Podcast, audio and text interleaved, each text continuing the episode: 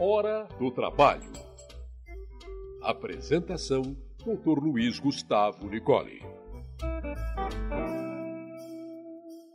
Bom dia, boa tarde, boa noite a todos os nossos ouvintes do nosso podcast A Hora do Trabalho, da Nicole Advogados. Uma satisfação mais uma vez estarmos conectados para tratar de um assunto de trabalho. Hoje comigo, mais uma vez, também os meus sócios, Marcelo, Marcos e Rafael, os guerreiros da, da equipe.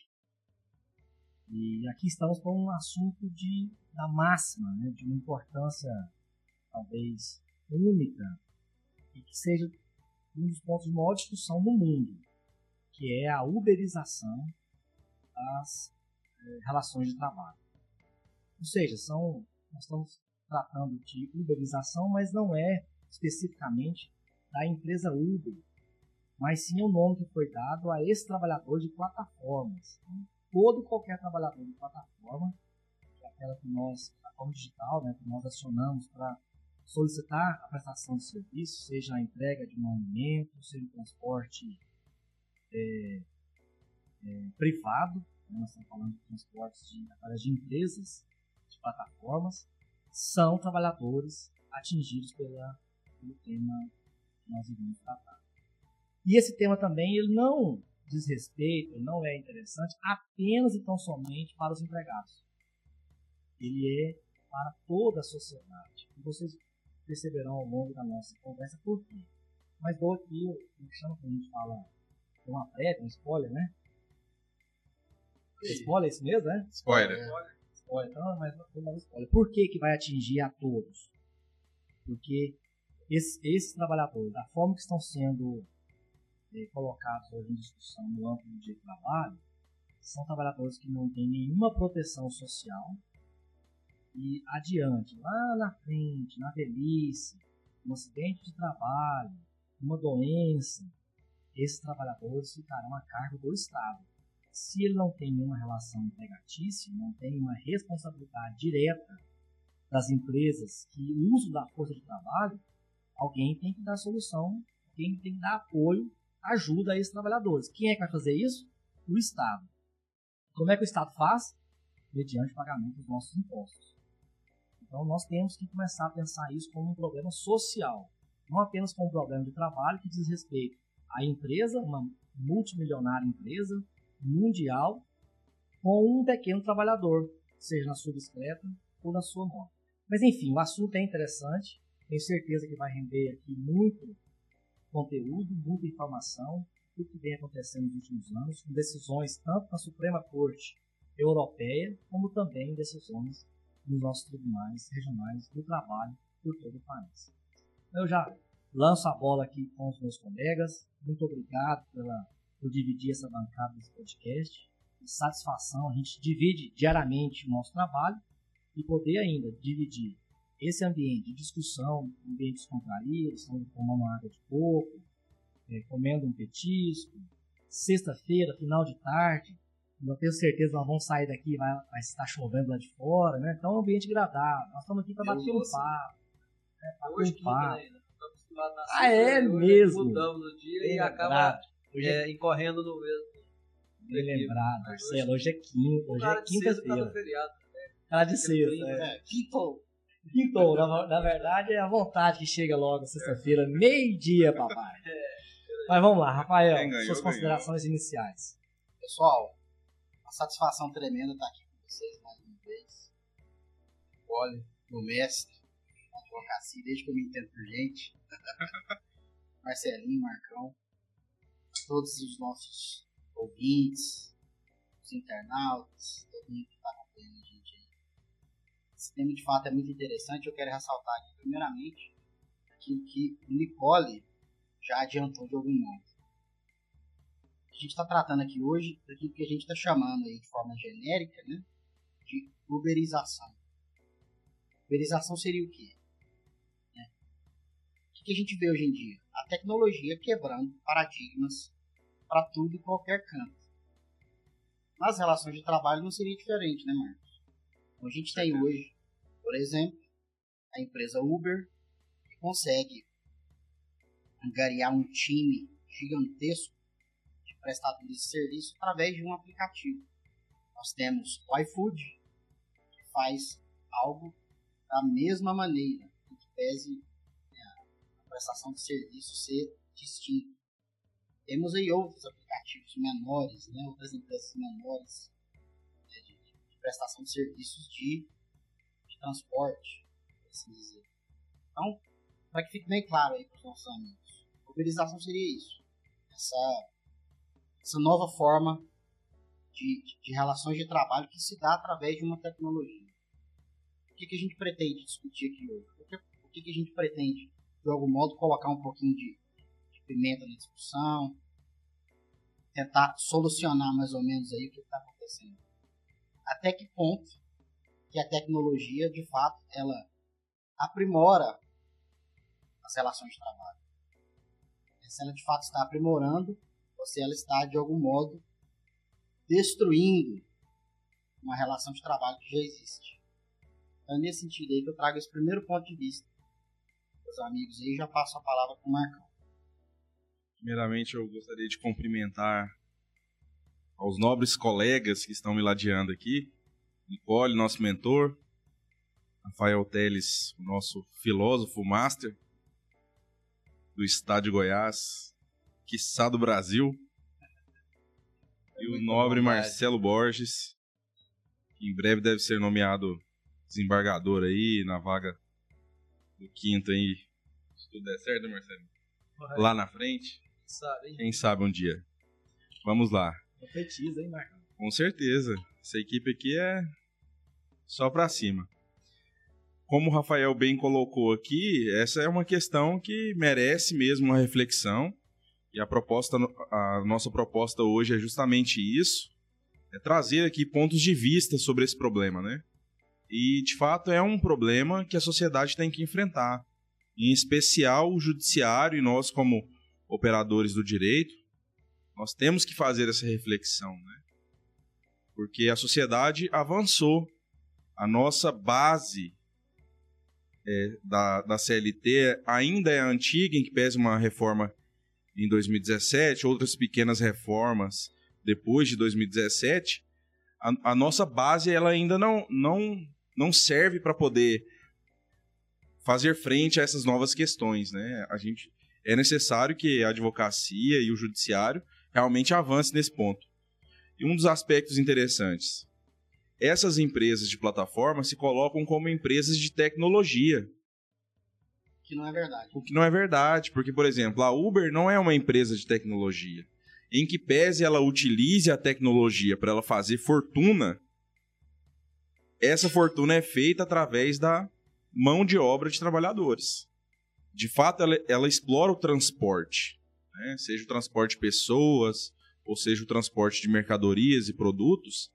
Ela faz dinheiro do transporte. É dali, é dessa fatia que ela tira o dinheiro se não houvesse esses trabalhadores para poder se cadastrarem na plataforma e se sujeitarem às regras que são impostas ali para o trabalho pela Uber, a Uber não faria a fortuna que ela faz no mundo inteiro. Então, a discussão é se esses trabalhadores devem ser considerados empregados. Será que, sendo considerados empregados, esse custo, que vai ser o custo de registro desses trabalhadores como empregado vai inviabilizar o negócio dela no Brasil? Vai inviabilizar a atividade de algum modo. Será que vai ser repassado para o consumidor? Será que o Brasil tem que pagar mais caro por tudo? Né? Como todo mundo fala, o brasileiro tem que pagar caro por tudo. A Uber veio e serviu. Mas tem um outro lado social, que é o que o Nicole destacou. Né? Nem tudo é só comodidade e, e dinheiro e lucro, né?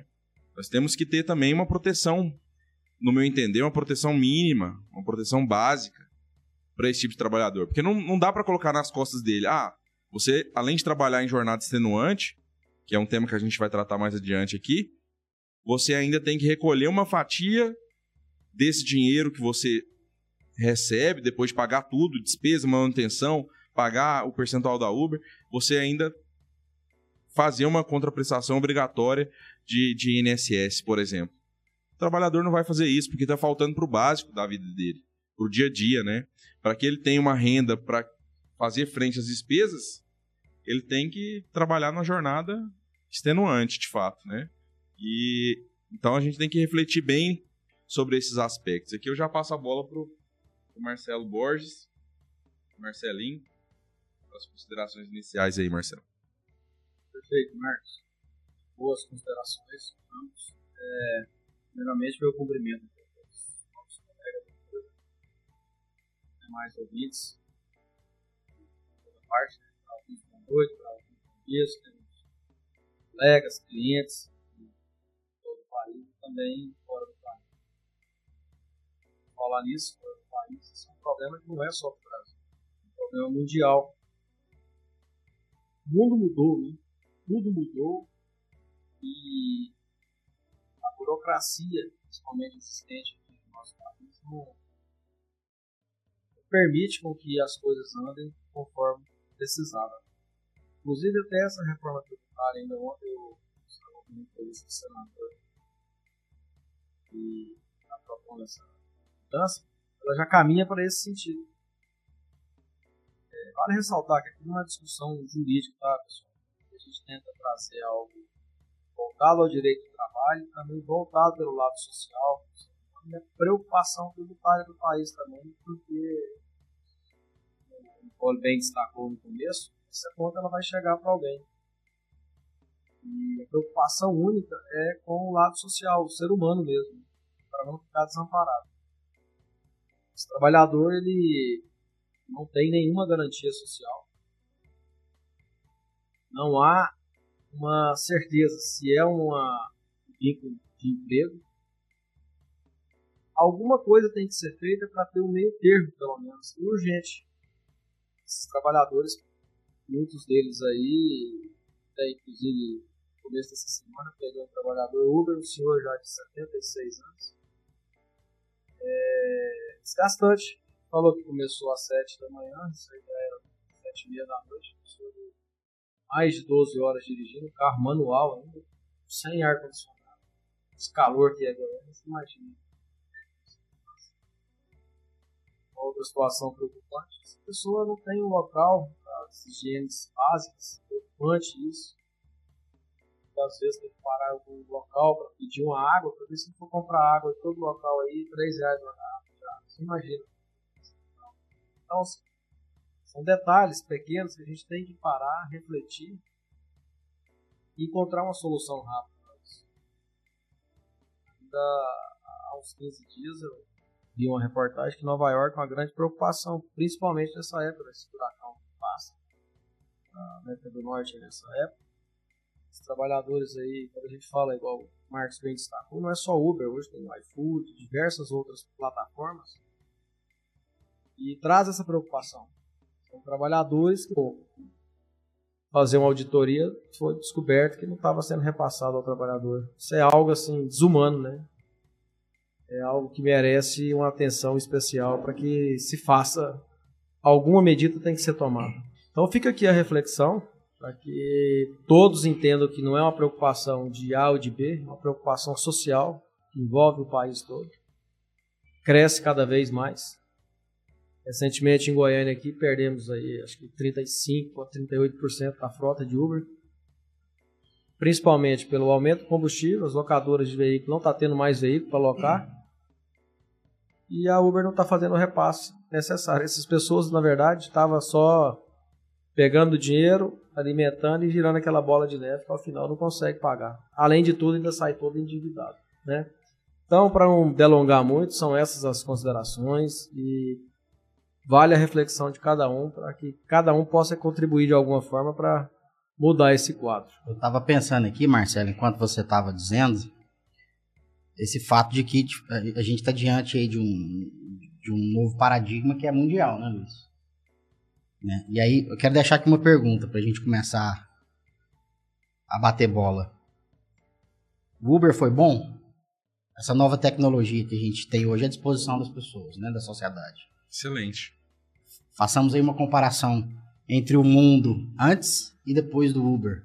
Antes e depois né, dessa facilidade, por exemplo, do iFood. Né?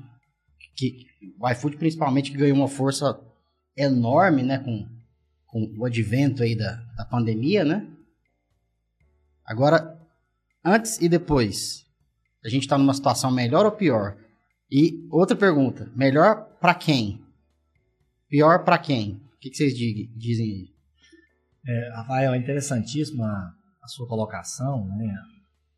E a, a gente, uma reflexão que eu acho que é necessário nós começarmos a fazer sobre economia, né? A gente trabalha muito com o lado econômico, ah, mas gera emprego, mas é, está ajudando muitas famílias.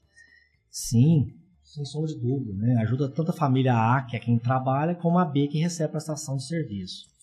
E foram considerados na pandemia, inclusive, atividade essencial foram considerados, não foram classificados como atividade essencial. Há uma diferença, né? Mas foram considerados. Por quê? Eles continuaram a trabalhar, continuaram a fornecer é, a força de trabalho das refeições, entregando em casa. Enquanto nós estávamos todos recolhidos em casa, eles continuavam trabalhando e entregando alimentos para nós.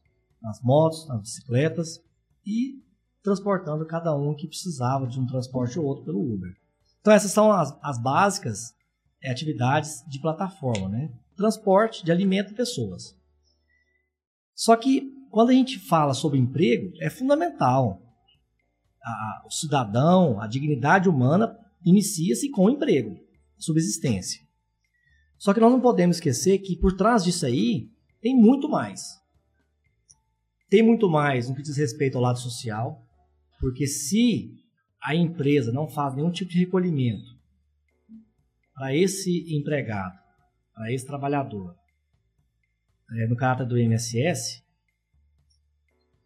quando ele é, estiver na velhice, doentado, sofreu um acidente, a empresa não será responsabilizada por nada. Nada. Ela, ele, ele foi trabalhar hoje, trabalhou até as 3 horas da tarde, sofreu um acidente na rua, foi atropelado e perdeu as duas pernas. Amanhã, para a Uber ou pela não a Uber, mas o iFood, amanhã para o iFood, ele é um CPF a menos. Cadastrado. Cancela aquele CPF na plataforma e coloca outro. E esse cidadão, para onde vai? A família, se ele for um pai de família, a esposa, filho, filhos, vai para o Estado. Foi aquilo que eu falei inicialmente.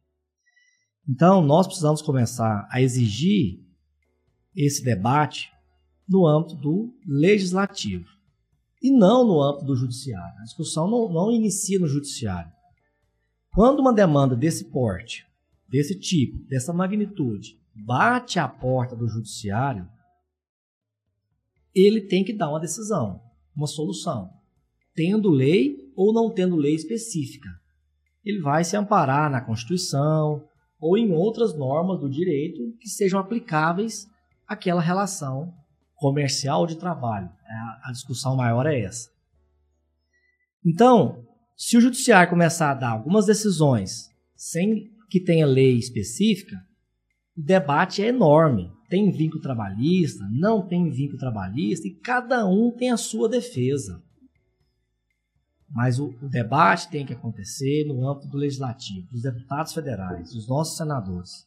A eles tem a incumbência de trazer uma norma que regulamente. E a gente precisa reconhecer que no, no, no âmbito da justiça, essa discussão ela tem bons argumentos para ambos os lados, né? Ambos os Tanto para quem defende que há vínculo de emprego, quanto para quem negue. Entre nós aqui, eu tenho certeza. Há que- excelentes argumentos para ambos os Para lados. ambos os lados. Entre nós aqui, inclusive, nós temos condições.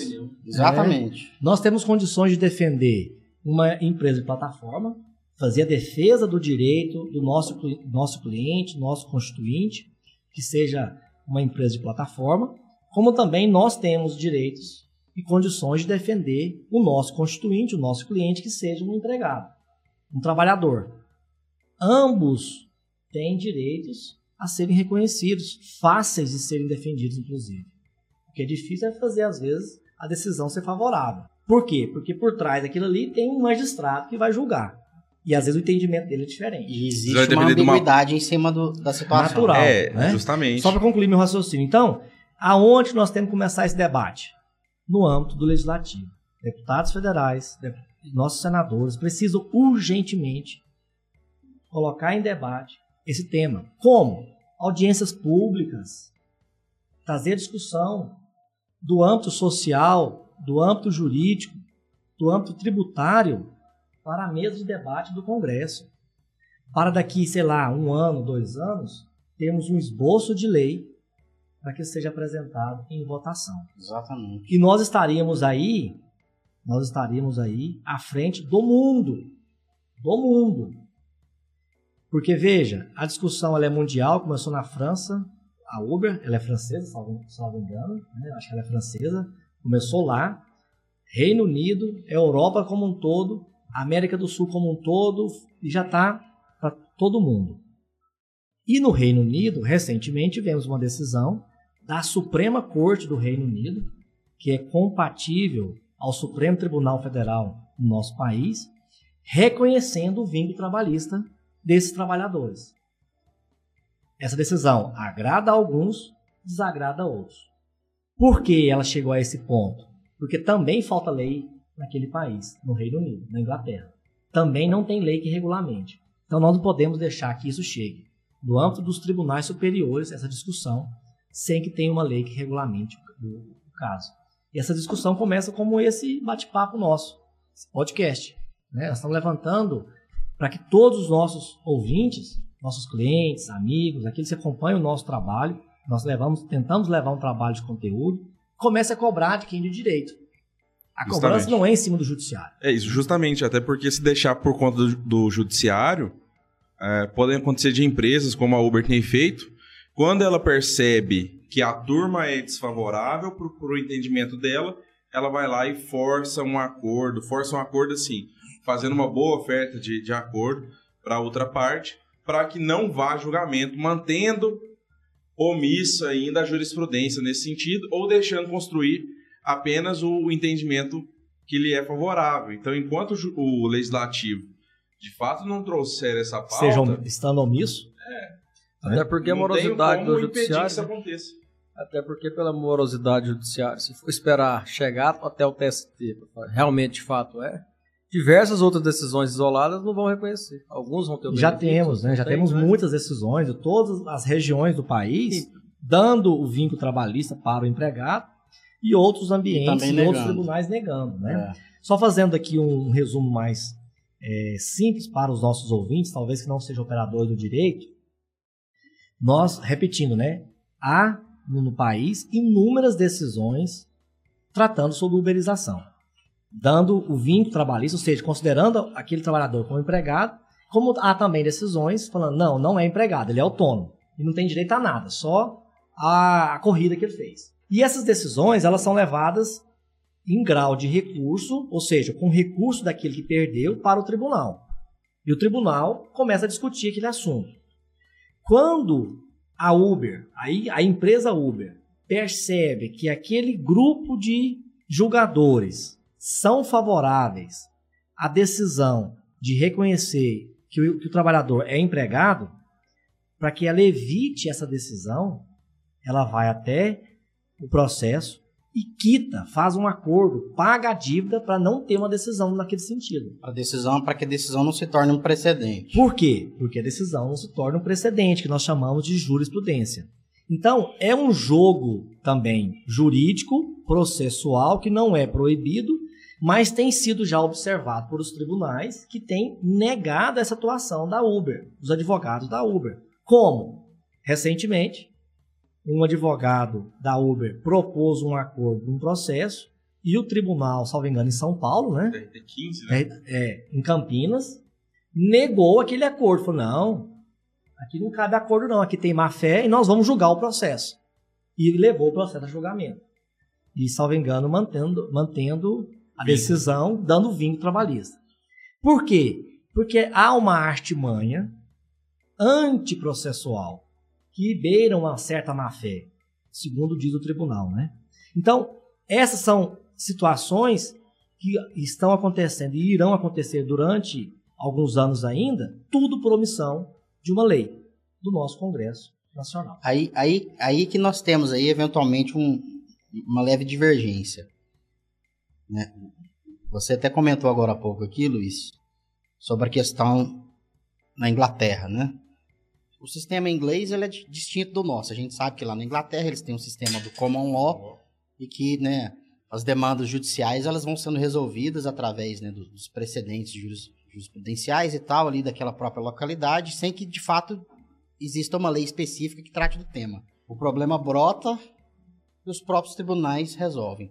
Aqui no Brasil, além da gente ter essa essa sistemática jurídica diferente, que a nossa tradição não é a do common law, é do, é do direito romano, é, existe uma lei específica tratando do tema do vínculo de emprego no Brasil. Isso existe.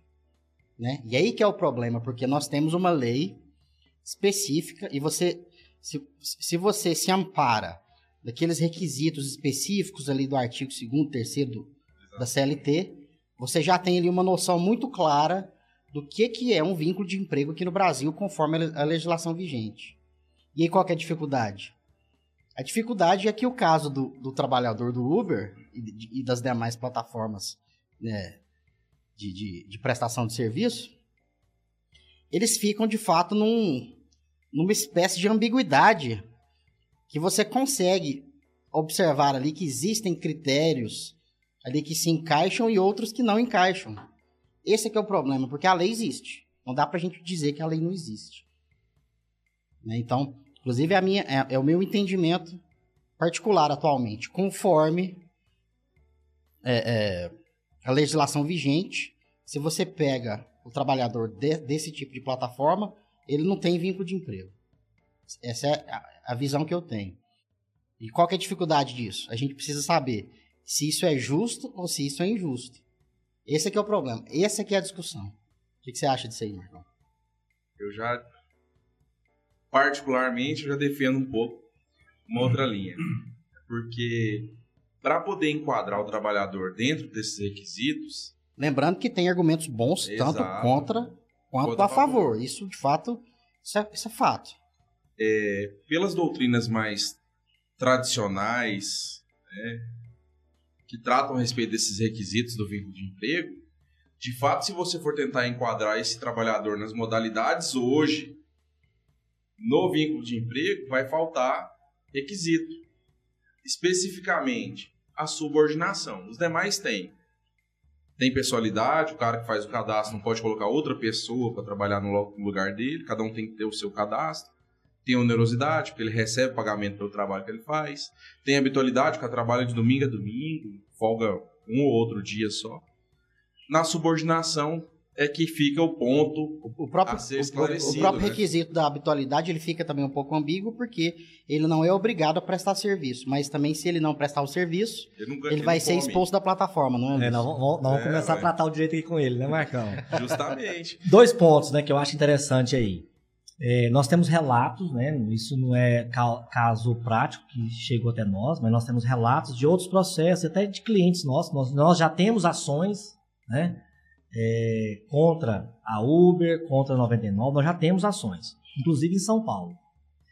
É, e essas ações nós iremos ainda discutir no âmbito de audiências. Mas nós temos relatos de que se o trabalhador ele começar a não cumprir uma habitualidade, ele é Expulso da inicialmente, plataforma. é, ele inicialmente não é nem expulso, ele é bloqueado.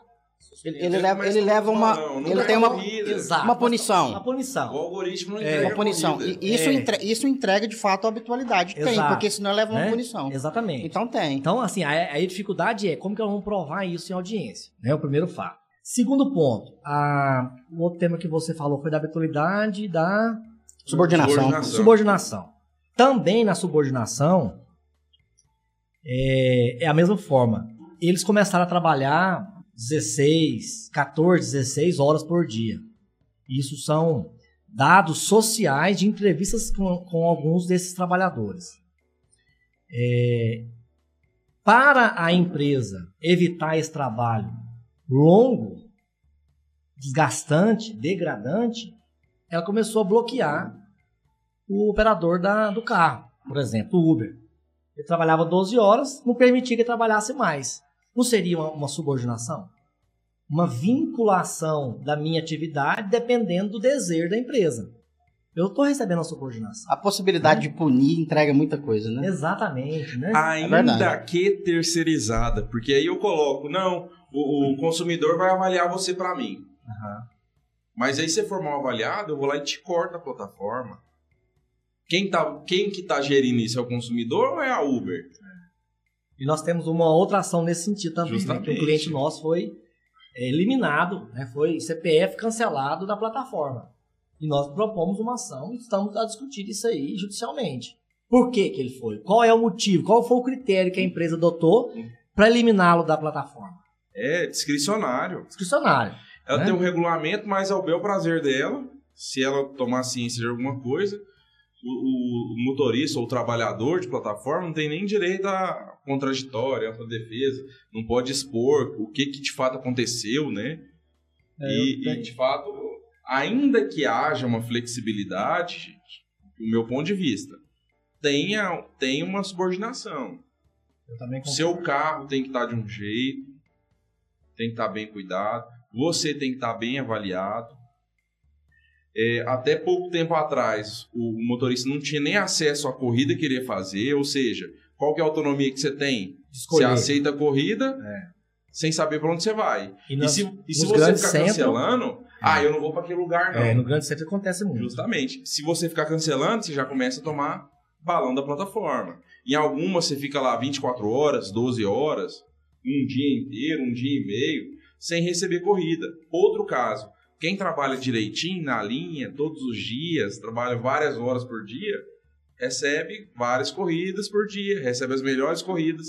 E quem trabalha com a flexibilidade mesmo que eles pregam na Uber, começa na Uber, nas plataformas aqui em geral, começa a receber balão, cai menos corrida, entendeu? Então tem, tem toda uma situação, inclusive tem um caso emblemático que ha- haveria uma perícia no, no algoritmo da Uber e logo conseguiram reverter esse quadro. Não teve essa perícia ainda para entender esses critérios da plataforma, como que ela faz essa gestão do, da mão de obra. É, o Exatamente. direito é, ele é encantador por isso, né? Eu também tenho uma visão um pouco diferente do Marcos e do Nicole, estou mais com a linha do, do Rafael Pérez.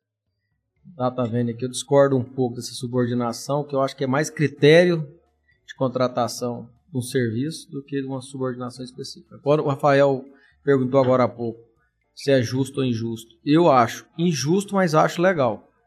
São coisas diversas, É, porque estamos é no parâmetro E é da pra isso que lei. serve o advogado.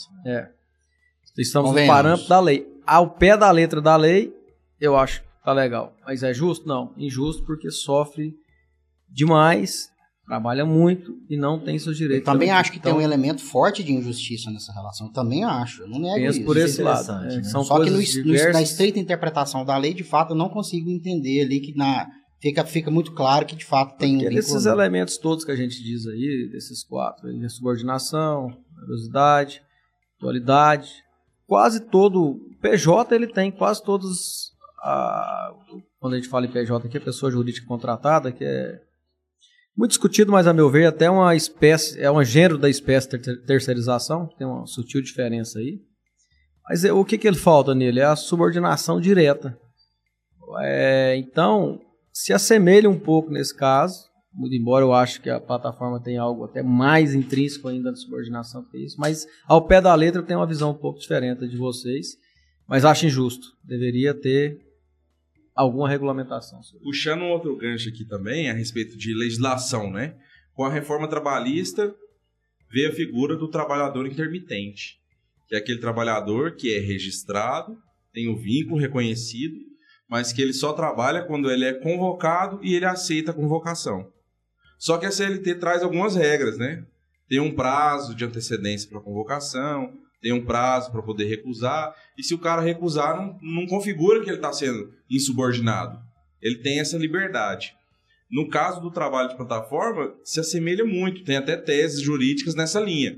Ó, aqui ele é, é um trabalhador intermitente, pelo menos. Assemelha mesmo. Porque o cara recebe a, a solicitação no chamado, no celular, né? No aplicativo. Se ele aceitar, tem essa prestação de serviço. talvez a solução jurídica pro, pro- pro problema já, Já tem um já pouco meio que ca- tá aí, né? do Já tá caminhando para esse lado. E nós temos essa tese também numa ação, né? Tem. Nós entramos com uma ação com essa tese, tentando aplicar o contrato intermitente. Justamente. O que não é nada fora de uma realidade, aliás, ela se assemelha muito. Se assemelha muito, é. Só que é mais instantâneo do que o trabalho intermitente, que tem um prazo de dois dias, por exemplo. Talvez A, fuja a solicitação é na aviso, hora, é instantânea, né? né? O pré-aviso. A gente É. pode, às vezes, pegar nesse ponto, tem que pré-avisar antes, que ali já não- talvez não tenha isso. né? E se você começar Complexo. a recusar um trabalho intermitente, você não pode ter punição. Já na Uber já tem. E aí é onde entra a subordinação. É. Se o cara começa a recusar demais, logo ele é banido da plataforma. Eu, por, um- por um lado, é, com- eu, eu, eu vou não só pelo lado trabalhista, mas eu vou pelo lado tributário, lado social, lado humano. O nosso país não está preparado para um tipo de relação de trabalho dessa forma. Né? Nós estamos caminhando para uma situação que cada vez mais você vem colocando, expondo os trabalhadores a uma situação é, econômica de poder gigante com é, categoria cada vez mais simples. Né? Quem está indo para Uber hoje? Quem é, é desempregado, não tem alternativa, ou quem é miserável, que anda de bicicleta. Ele está andando de bicicleta porque ele quer, não, não é porque ele ganha mais, não. É porque ele não tem dinheiro para comprar uma moto, porque ele não tem condições de ter um, um empréstimo de um veículo junto a uma, uma empresa de, de aluguel de veículos, ele não tem crédito, não tem CPF, não tem nada. CPF tem, né? Não tem. Ele não tem crédito. Esse é o ponto, né? E aí ele pega a bicicletinha dele e você pode observar, começa a observar os nossos ouvintes, né? Quem são essas pessoas? Olha na rua. São bicicletas muito simples, não são boas bicicletas. Às vezes são bicicletas que não tem marcha, uma catraca apenas, pesada, bicicleta que chia, geme toda na que ela tá andando. Eu já observei isso, quem vai às vezes fazer entrega em casa. É, ele está mal vestido, aparentemente ele está é, mal, né, ele não está bem, uma roupa muito simples, às vezes não tem dentição. Então, são pessoas que estão à beira da miséria. E o lado que de pesquisas já foram feitas, que eles estão tirando aí entre um salário, um salário e meio, ou seja, entre mil e mil e quinhentos reais por mês, e chegam a trabalhar de 14 a 18 horas por mês. Por dia. Por dia, desculpa. Por dia. Então, eles trabalham, às vezes, o dobro do que nós, trabalhadores seletistas, trabalhamos por dia. E o que, que ele tem socialmente? Nada, porque alguns moram próximo do trabalho, moram pelas ruas. Aqui em Goiânia eu não sei de nenhum caso, mas em São Paulo eles moram. é, nós temos ali em São Paulo o Minhocão, o elevado que eles chamam, né? Que mora muita gente por baixo. Aquilo ali é uma loucura. Uma loucura, né? Que mora muita gente por baixo. Sempre que eu estou em São Paulo, lá trabalho principalmente, E morre muita Passa- gente no frio ali. é, e morre muita gente no frio. Passando pelo centro de São Paulo, você identifica dezenas e dezenas de pessoas morando debaixo do minhocão. E ali tem pessoas que trabalham ao longo do dia e entrega está ali no seu momento de descanso. Então, ao invés dele descansar, ele vai fazer o quê? Vai trabalhar, continua entregando. As viagens são curtas, não são longas por conta da rapidez da entrega da bicicleta. A remuneração, consequentemente, é baixa. Então, ele faz muitas viagens por dia para ter uma remuneração pequena. Então, quando eu começo a fazer uma análise ampla do, do problema, eu sou muito mais tendencioso, lógico, como cidadão, não aqui estou dizendo como advogado, porque como advogado eu vou defender o meu cliente, o direito do meu cliente, o direito não é Exato, meu, O advogado né? não, defende o próprio direito. não defendo lógico. o próprio direito, eu defendo Exato. o direito do meu cliente. Mas Exato. eu, como cidadão, vejo que há muito mais condições de você condenar uma empresa como a Uber do que você condenar um trabalhador. E esse discurso de que ah, a empresa da Uber vai embora daqui, não vai nada. Vai não. Mas não vai não, gente. Ele ganha bilhões aqui por ano. Não vai não. Bilhões não, mas ganha milhões aqui por Se ano. ela ganhasse 30%, Ela adequa o custo também, né, Luiz? 20%, Adequa o custo. Exatamente. A coisa tem que ter a paridade, não pode jogar nas costas de um só, né? Exatamente. Se ela ganhasse Exatamente. 30%, 20%, 15%, ela estaria lucrando milhões, bilhões ainda. Do mesmo jeito. Agora, o de 75 e 25, às vezes fica um pouco desproporcional. Cinco- Se colocar esse é olhar muito. social, tá desproporcional. É, é, é, con- considerando, que, considerando que esse tipo de profissional ele é mal remunerado, né? qual que é o meu problema que eu, que, eu, que eu enxergo aí? Como fazer com que esse profissional de fato tenha uma remuneração mais digna? Como? Sendo que a gente tem a, Uber, por exemplo, que é, é um monopólio nesse tipo de prestação Não de tem serviço. concorrência. Se ela é um monopólio, ela fixa aquele preço e não tem nada, não, não existe nenhum tipo de, de influência externa que faça com que ela repense essa política salarial, por assim Adere dizer. quem né? quer. Essa política uma taxação, remuneratória. uma taxação de imposto mais alta, contribuindo com o INSS, com aquele trabalhador. e- automaticamente- automático. E, veja- automaticamente. e vejam só o tanto que o negócio é, é- é complicado, porque nessa, nessa decisão recente que o Luiz Gustavo comentou, é, um, dos, um dos fundamentos do juiz para reconhecer o vínculo de emprego é que a Uber ela, ela estava realizando ali uma, uma exploração do negócio de forma é, é, desigual, uma concorrência desigual. Aí eu pergunto, mas ela está concorrendo com quem? Ela não está concorrendo com ninguém. Vamos supor, que, vamos supor que o Poder Judiciário fundamentado naquilo que o Poder Legislativo decide, né, e regula a matéria, passa a entregar o vínculo de emprego para esse tipo de cidadão. Isso não vai fazer a mínima cosquinha né, num- numa empresa do porte da Uber. E aí, será que a gente consegue de fato quebrar esse monopólio, né? E, e sem que a gente esteja ao mesmo tempo impedindo empresas menores é, intuitos menores, mais modestos, de, de exploração da mesma atividade, de também conseguirem disputar essa, essa, essa fatia de, de mercado, porque por uma empresa como a Uber, para eles tanto faz. E o pequeno empreendedor que faz ali uma startup, etc., monta uma coisa né, similar e a partir de um certo momento ele passa a ter que arcar com a mesma carga trabalhista que é gigante da Uber. Será que ele consegue concorrer? Essa que é a dificuldade. Tem que Você agir, né? Tem que ter uma ação de algum poder, alguma coisa para ter um meio termo. Cada um tem o seu ponto de vista. né? Se é louvável assinar a carteira, o custo vai lá em cima, porque a gente sabe que também para o empresário não é um custo baixo. Estou dizendo que aí a Uber não seria capaz de pagar, jamais. Dizendo assim, se a gente comparar com um empresário pequeno aqui, o custo é altíssimo. Você pegar a dobra daquele valor ali praticamente. Mas tem um meio termo. Você tá, tem uma taxação de imposto, tem uma contribuição daqui, fica amparado, a situação circula, até porque faz um bem social também, porque tira um monte de carro da rua, Um auxílio governamental, Governamental, específico ele é para esse porque tá tipo tirando de carro da rua. serviço. poluindo menos, tudo envolve. Se você for pensar nesse cenário geral, o Estado contribui com um pouco, a taxação de imposto um pouco menor, contribui direto daquilo que vai, uma, uma taxa exclusiva vai para a União, para custear é, esse trabalhador. Então, assim, tem várias formas. Inclusive, essa proposta tributária está vindo também nesse sentido para taxar essas plataformas aí, porque não está tendo, não estão conseguindo buscar a fundo qual que é o, o valor justo. E o Brasil, querendo ou não, tem muita tecnologia para fiscalizar isso. Fiscaliza tudo na hora. Basta uma simples auditoria para saber qual que é o valor pago ali todo mês, cada contribuinte, cada é, cliente. Então, assim, precisa de ter uma ação, é uma reflexão, acho que todos nós temos que fazer para ter uma ação imediata, como o Nicole falou. Não adianta cobrar de judiciário, tem que procurar seu deputado da sua cidade. é uma discussão social, né, Luiz? No, Veja. no primeiro momento. A receita da companhia Uber somou 3,9 bilhões no trimestre. Mas aí, Luiz, eles lançam dizendo que E dá prejuízo. na pandemia, Onde é que... no ano de 2020. Não, nós estamos falando trimestre, né? Então É. vamos por 4, 16 vezes- mil, hein? 16 bilhões. 16 bilhões. O lucro do Bradesco Na tá hora que outro, chegar essa discussão, já a efetividade, né? Já, já foi dinheiro demais. Já, já Ah, compensou, né?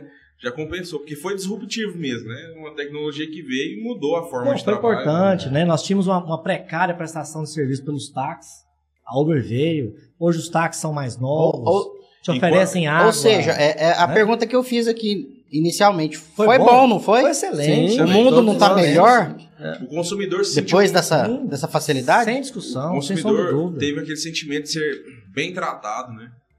Que às vezes o dia a dia do táxi deixava os taxistas ali um E, pouco e mais vocês sabem, vocês sabem por que que isso aconteceu? demorados, né? Vocês sabem por É. que que isso aconteceu? Porque o Uber, ele veio com uma prestação de serviço Muito melhor do que a do táxi. Até pelos carros. E o né? táxi, aí o táxi começou a perceber. Eu preciso me adaptar, eu preciso melhorar a minha prestação de serviço. Vocês já pegaram um táxi no Rio de Janeiro?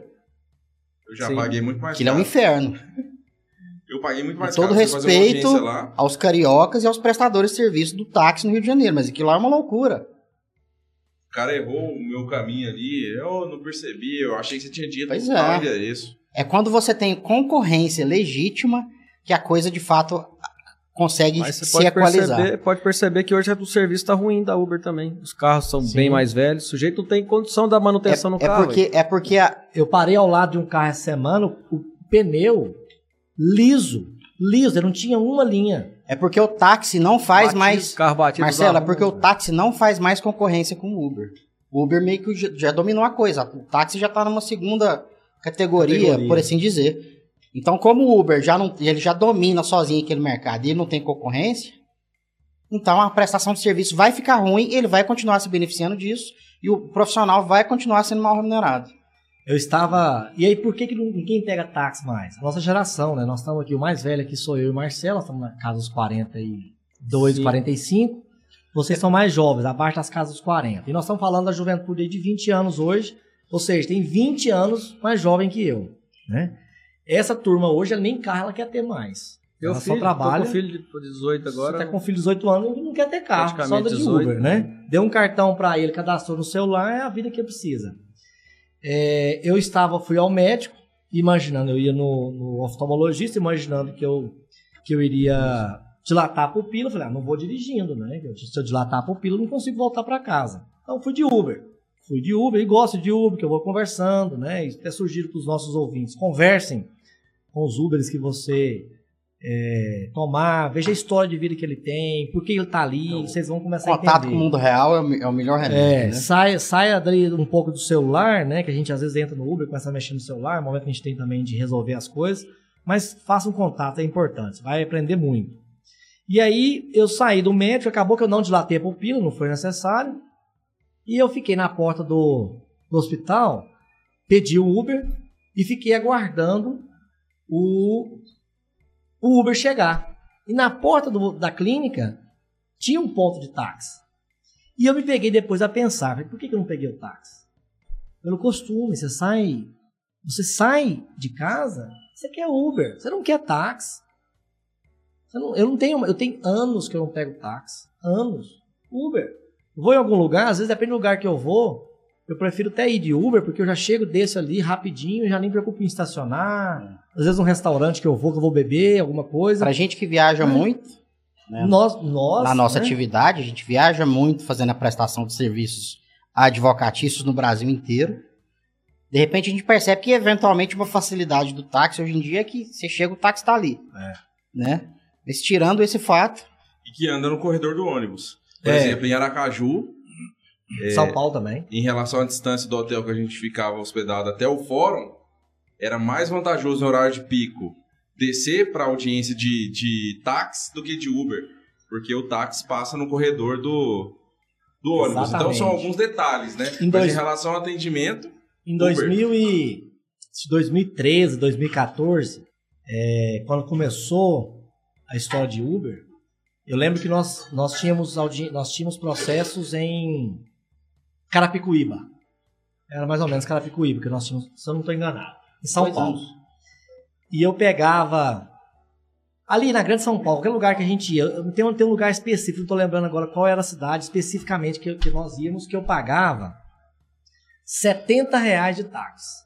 Lembro muito bem isso. Era caríssimo, eu ficava indignado com aquele valor. Deve ser Barueri.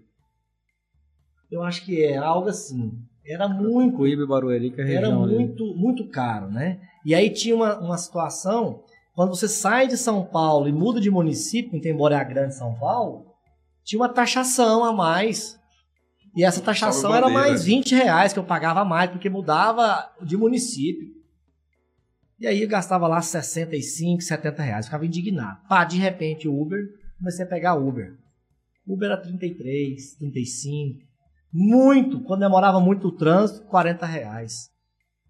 Então, trouxe vários benefícios, vários, são inegáveis, né? Trouxe qualidade, trouxe preço, atendimento. Eu entrava no Uber e bebia água, perguntava qual era a estação de rádio que eu queria ouvir. Pedia três, quatro minutinhos, tava na sua porta. Era, né? O, o ar-condicionado perguntava: o senhor está satisfeito com o ar-condicionado? Não, tá tudo bem, muito bem, muito obrigado. A gente às vezes ficava até constrangido com algumas perguntas que eles faziam, querendo nos atender, porque a gente não é acostumado com isso. Apesar que hoje não é, não é isso mais. Então, essa, esses são os benefícios da obra. Então, é inegável. isso. Mas nós precisamos, é, acho que pensar além dessa caixinha, né? Essa caixinha entre eu e a prestação de serviço. Por trás, qual é o ser humano que está ali? Qual é a empresa que está ali? Uma multinacional. Por que, que ela veio para cá? Porque ela tem mercado, não tem concorrência, não tem ninguém. Não dá conta, ninguém concorda com ela. A 99 está aí não concorda com ela. Né? É, meus amigos, eu estou aqui, acho que nós estamos já falando há quase uma hora. Acho que nós É, O precisamos. papo é bom, né? A gente O papo vai é bom estendendo. demais, né? Tá tomando uma Baden-Baden aqui que o, que o Rafael trouxe para nós, é mais gostoso ainda. Essa marca. Essa marca é boa, né? Nós fizemos aqui foi um Concorrência. é, concorrência, né? Mas vamos encerrando então a- o nosso podcast. Vou fazer as minhas considerações finais e passo para vocês. Vocês fazem também. É muito gostoso esse bate-papo. A gente vai aflorando a ideia, né? As informações, as experiências, não só jurídicas, né? Nós temos o conhecimento jurídico, mas o nosso objetivo aqui não é debater o direito, pura e simplesmente, mas debater o direito atrelado ao lado social, ao lado humano, ao lado é, tributário, e tudo isso, se nós tivéssemos taxação disso aí também para o governo, se, se o governo estivesse levando aqui, ó, 10% desses 16 bilhões que ela está levando, né, se o governo estivesse levando 10%, e 10% são as, as mínimas, as pequenas empresas que pagam. Então vamos considerar 10%, 16 bilhões. Faz a conta aí quanto o governo estava levando com isso. Bilhões, né? Bilhões. 1,6 bilhão. Então, 1,6 bi. E se essa fatia fosse redistribuída para a população. Exato. menos, Não, isso aí você só Por isso é custeia. menos. Mas, não, mas, Marco, Não, tô mas falando de 10%. É o mínimo. Qualquer empresa hoje você paga Que a taxa nossa- normal é 16% de imposto. A nossa empresa hoje Nossa atividade A paga no- 15%. paga 15. A Nicole, advogado, paga 15. Quem é Nicole, advogado, perto da Uber? Paga 15. Tô falando 10% para Uber. 10% para uma empresa do tamanho que ela é. Se ela estivesse pagando, taxando para o nosso país. Pra quem não tem funcionário, não tem nada de graça. De graça. É, não tem funcionário, nada. né? Não tem nenhum. É. Carro. É o, é o melhor dos dois mundos. Não tem nem frota, nem motorista. Se ela não tem motorista, não tem frota, transporte. não tem É. nada. Né? Enfim, muito bom o bate-papo, que a gente possa ter momentos assim de, de alegria, de conhecimento, de, de- debates, né? mais vezes. Muito bom isso aqui. Espero que os nossos ouvintes gostem. Se gostou, compartilhe, mande para seu, pros seus amigos, seus familiares. Né? E até o mês que vem, nós estamos aí com o propósito de fazer um podcast por mês. Então, até o mês que vem, com outro tema. Se você tem um tema que acha interessante, gostaria que nós tivéssemos aqui um debate, traga para nós as nossas redes sociais, Instagram, Facebook, LinkedIn. LinkedIn, YouTube, é, WhatsApp do escritório também. Então, as nossas redes sociais encaminhem lá para nós um, um- um feedback, dando a sugestão de uma, de uma pauta, de um tema que nós traremos aqui e faremos essa sugestão, esse debate. Um abraço a todos. Eu só quero acrescentar aqui que é, é uma coisa que eu gosto muito de, de- de falar aqui com, com o pessoal, para os nossos, nossos amigos que estão acompanhando. Eu sempre falo isso para o Marcos, para o Marcelo, para o Luiz Gustavo.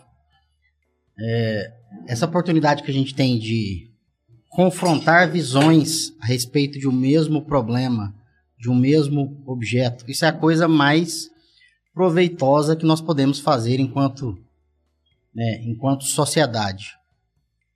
Né? O Marcos estava até brincando mais cedo aí que, que eu sou o, o filósofo mais proeminente no Brasil. é, o que é uma mentira, né? Lógico. É, ele é modesto. É um doce, né? Eu falei o mais. É um a, gente, mas- a, gente, a gente aflora a nossa inteligência justamente quando a gente coloca visões contrárias para serem discutidas, para serem deba- debatidas de forma honesta. A partir do momento que eu tenho o mesmo, a mesma intenção de chegar num, num, ponto de convergência, num ponto verdadeiro, né, com, com alguma pessoa que tenha um entendimento diferente do meu, é assim que a nossa inteligência floresce.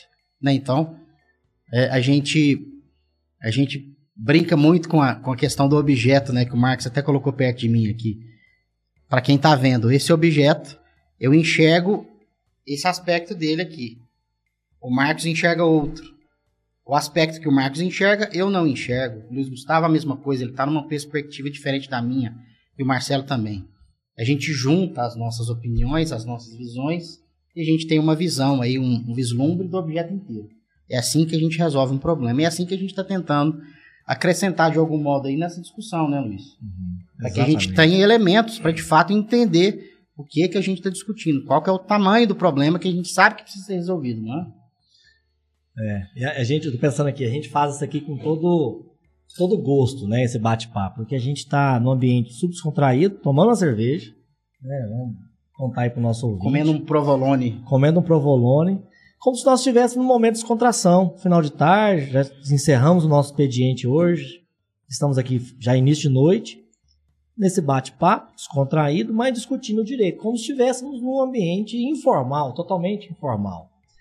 Mas levando conhecimento, né? levando o nosso ponto de vista, para os nossos clientes conhecer o nosso trabalho, conhecer um pouco da nossa personalidade, do nosso jeito, do nosso conhecimento, porque é esse jeito de ser de cada um de nós que nós levamos para o nosso trabalho. De forma aguerrida, de forma responsável, é, de forma comprometida com o direito do nosso cliente. Esse é o ponto.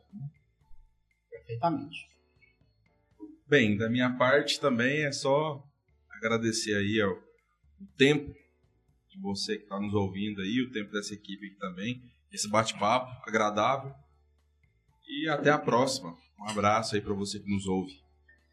Eu tenho a agradecer aqui aos colegas também pela oportunidade, meus cumprimentos finais aqui, até para não delongar. E fica aqui mais uma vez a reflexão. É um problema de toda a sociedade brasileira e mundial. Sem contar o lado humano que a gente tem que sempre preservar, né? Se cada um buscar fazer sua parte, acho que em breve teremos um mundo melhor, né? Então, obrigado aí pela paciência de todos e tenham uma boa noite. Tchau, obrigado, até a próxima. Até, valeu. Um abraço, obrigado, pessoal. pessoal. Um abraço, até mais.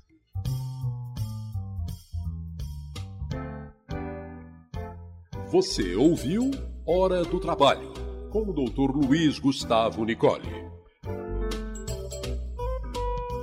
Até o nosso próximo encontro.